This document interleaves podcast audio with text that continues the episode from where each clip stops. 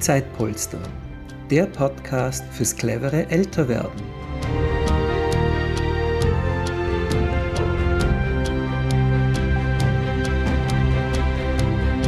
Hallo und herzlich willkommen bei dieser aktuellen Podcast-Folge von Zeitpolster, dem Podcast fürs clevere Älterwerden.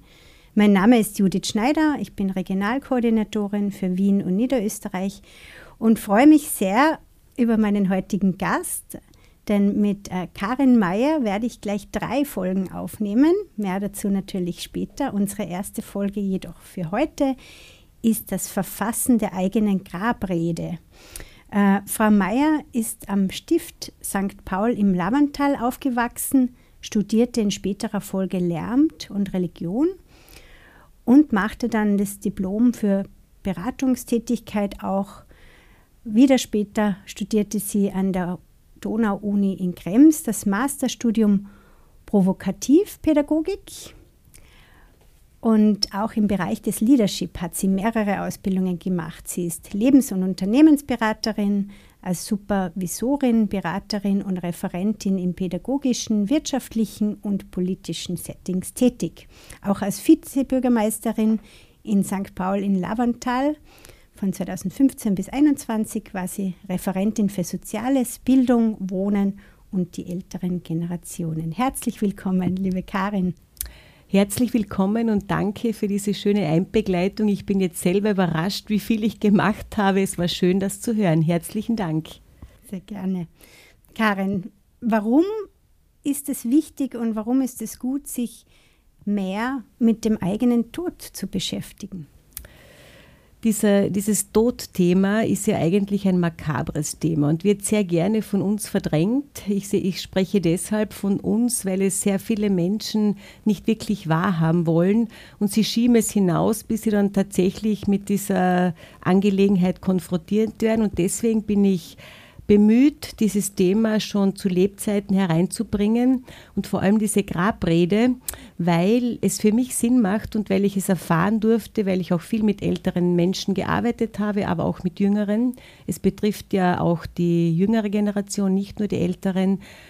Unser Leben ist äh, endlich, das heißt, es ist ähm, begrenzt und ich möchte gleich zu Beginn, ich spreche sehr gerne in Metaphern, in Bildern, ein Maßband den lieben Zuhörern und Zuhörerinnen dalassen, weil es, wir alle wissen, wie ein Maßband aussieht. Das ist auch begrenzt.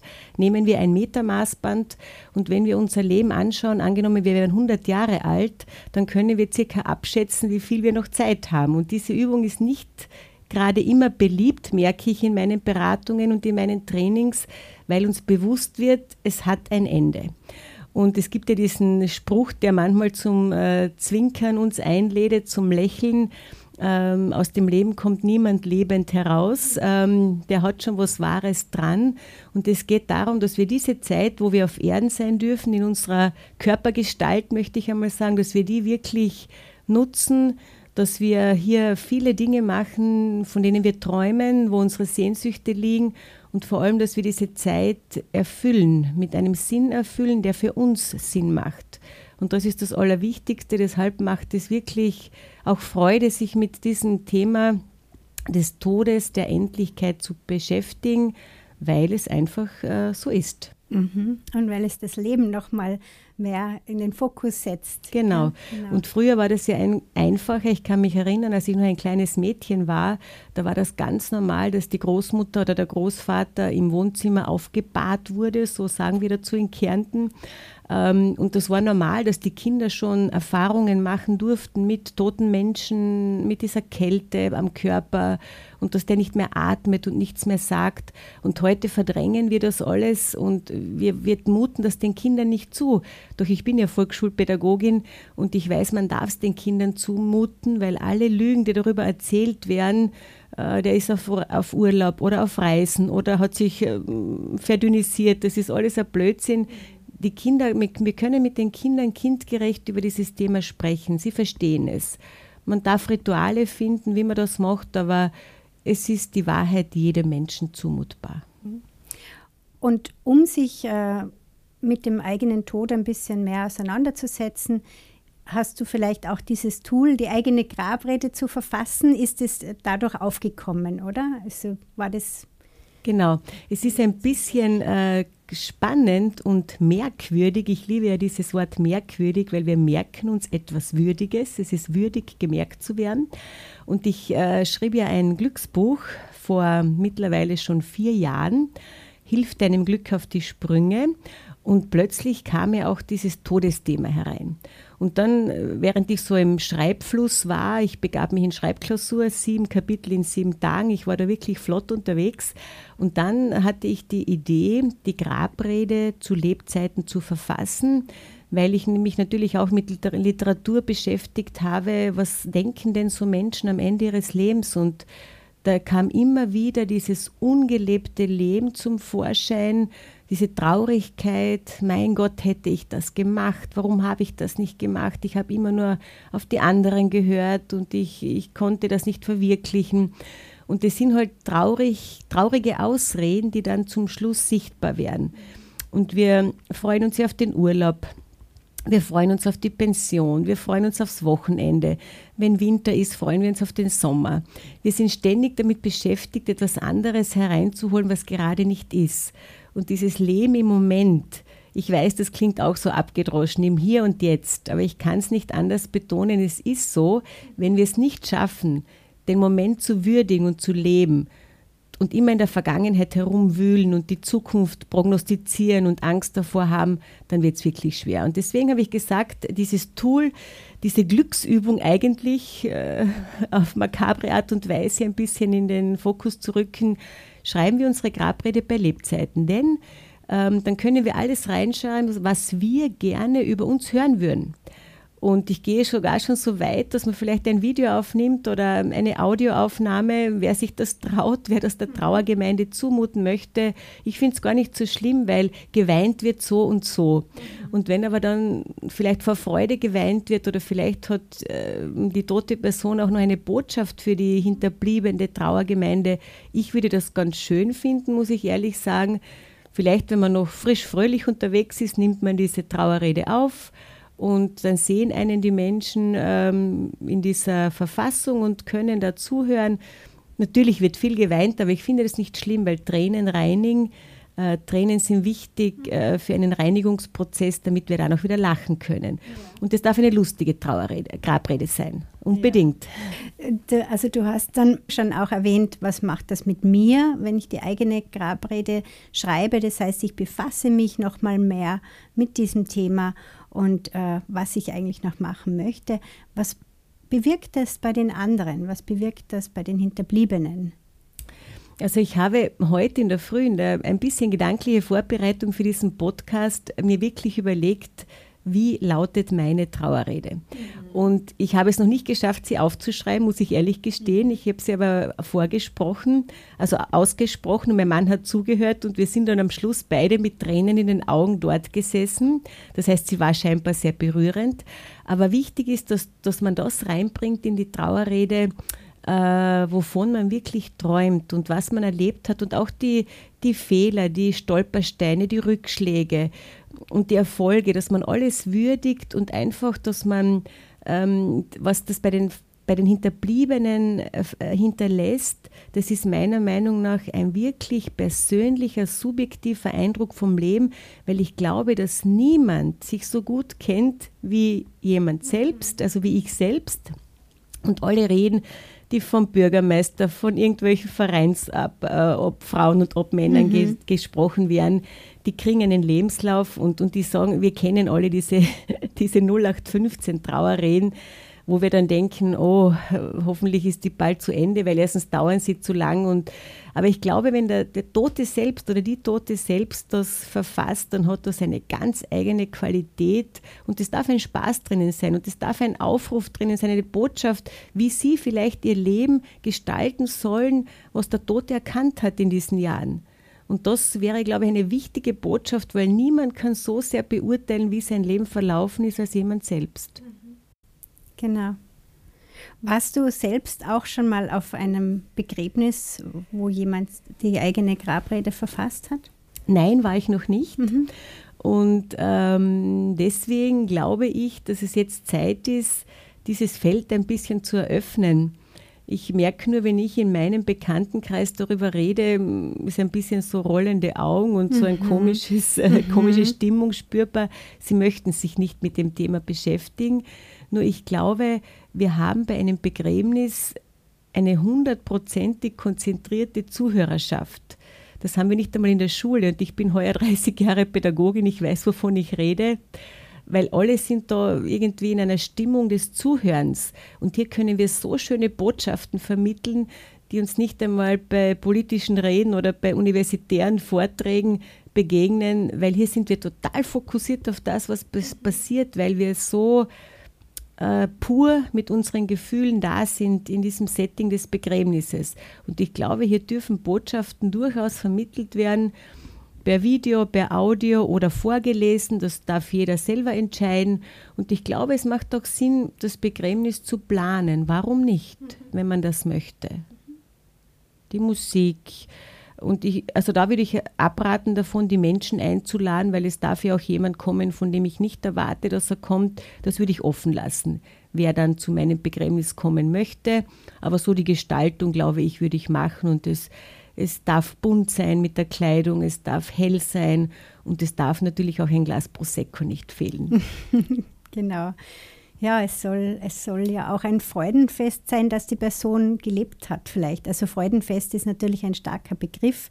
Natürlich wird die Trauer vor, vorrangig sein, aber einfach dankbar zu sein, dass die Person da war. Und äh, ja, ich glaube, jeder möchte ja, dass die Menschen, die man liebt, die Hinterbliebenen, glücklich sind und nicht dann in ewiger Trauer verfallen.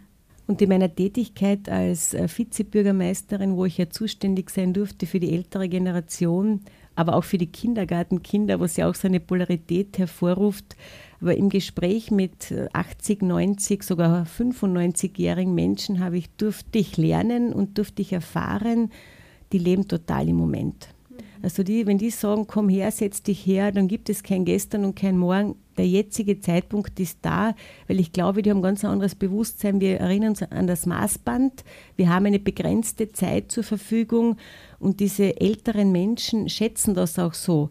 Und das sollten wir aber auch tun, egal ob wir 10, 30, 50, 70 oder 100 sind.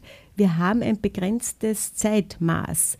Und mit dem wirklich gut umzugehen, das ist einfach die Botschaft von dieser Grabrede, wo ich so dankbar bin, liebe Judith, dass ich heute zu einer großen Gemeinschaft sprechen darf. Also wirklich erfüllt euer Leben mit den Dingen, von denen ihr manchmal träumt, wo eure Sehnsüchte leben und macht es einfach. Und ich hatte gerade eine Begegnung mit einem, meinem jungen Mädchen, das möchte sich unbedingt eine Haarverlängerung gönnen. Sie soll es tun. Also das ist jetzt nur, es ist ein sehr ähm, einfaches Beispiel, aber es zeigt sehr schön, wir schieben alles raus. Oder ich war noch nie in Berlin, habe ich gehört. Dann einfach hinfahren. Gell? Und das ist, wenn die Möglichkeiten bestehen und sonst darf man sich die Möglichkeiten schaffen darüber dann in meinem Glückspodcast, wie man einfach äh, Situationen auch bewusst herbeiführen kann. Ja, und da sprichst du ja gleich eigentlich unsere zwei nächsten Folgen an, weil einerseits, also die nächste Folge könnt ihr euch schon darauf freuen, da geht es dann wirklich um das Glücklichsein, wie man es schafft, äh, gewisse Barrieren abzubauen und wirklich glücklich zu werden. Eben, äh, Karin hat ja das Buch geschrieben, Hilft deinem Glück auf die Sprünge. Und andererseits das, das dritte Thema, das wir heute auch gleich aufnehmen, das wird dann äh, das übernächste, die übernächste Folge werden. Da geht es um die Torschusspanik. Also wenn man sich denkt, oh Gott, oh Gott, ich war noch nicht in Berlin oder das wollte ich noch machen oder dieses, äh, wie man damit umgeht und was man da machen kann. Da bin ich auch schon sehr, sehr gespannt auf dieses Thema. Äh, Karin, wenn sich jetzt unsere Hörerinnen und Hörer denken oder einige von Ihnen, das ist eine gute Idee, ich mache mich jetzt dran und schreibe meine eigene Grabrede oder nehme sie sogar auf oder wie auch immer. Gibt es da etwas, worauf Sie achten sollten vielleicht? Unbedingt. Also ich bin ja dadurch, dass ich äh, Pädagogin bin und das wird ja den Lehrern auch nachgesagt, die planen immer alles und bewerten alles. Aber ich muss dazu sagen, ich bin ja jetzt wieder am, am Weg zurück quasi zu dieser Verbindung mit dem äh, ursprünglichen, mit dem großen Ganzen alles kann man nicht gut planen. Den Rahmen empfehle ich schon zu planen von dieser Grabrede.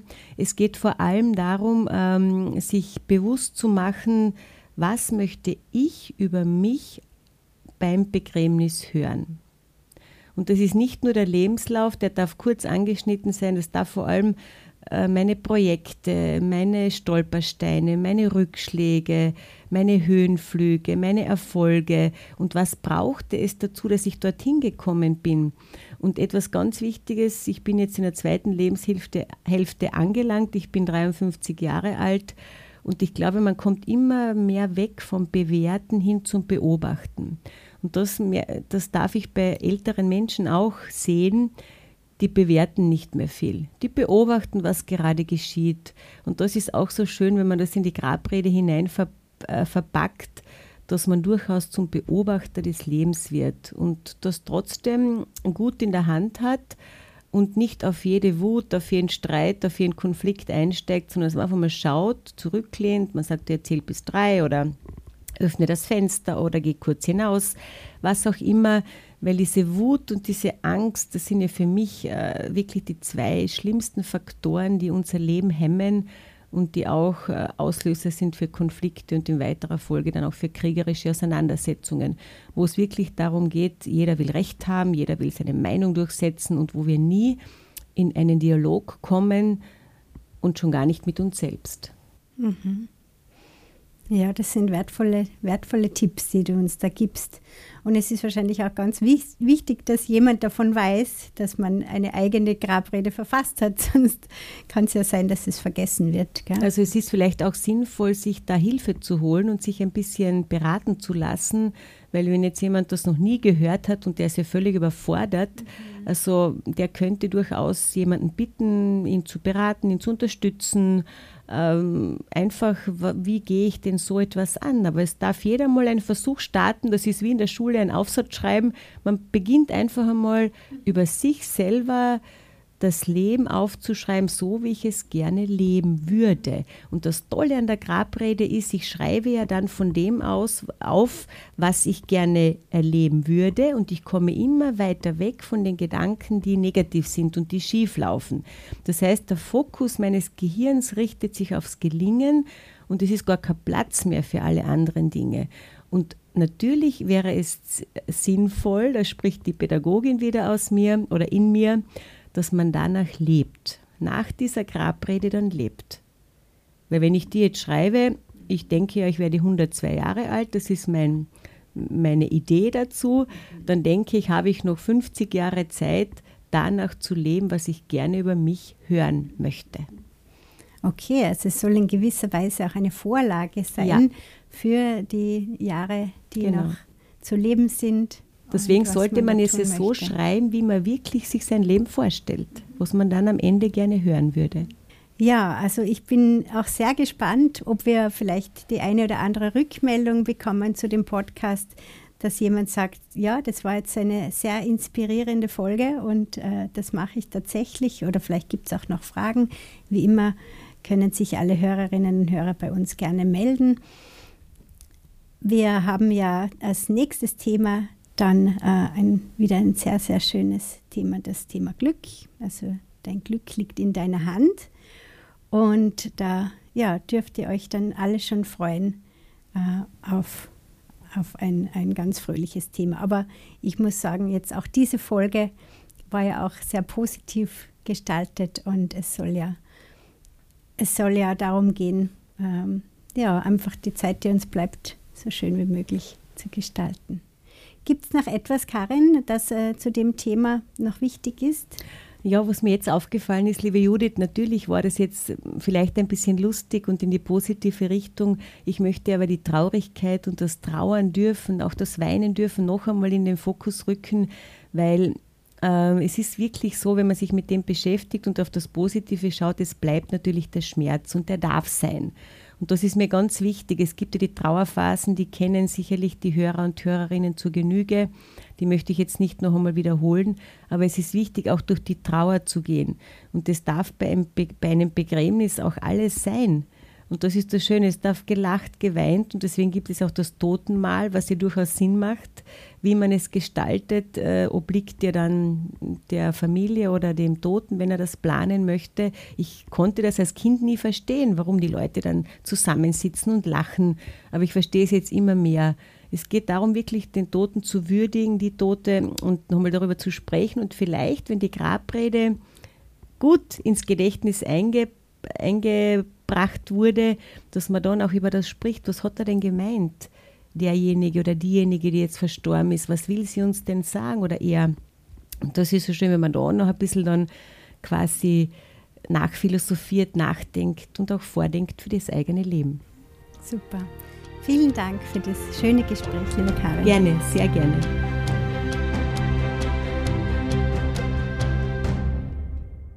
Danke fürs Zuhören. Wir freuen uns, wenn Sie diesen Podcast teilen und empfehlen. Es gibt noch keine Zeitpolstergruppe in Ihrer Umgebung? Gründen Sie doch eine. Alle Infos dazu unter www.zeitpolster.com.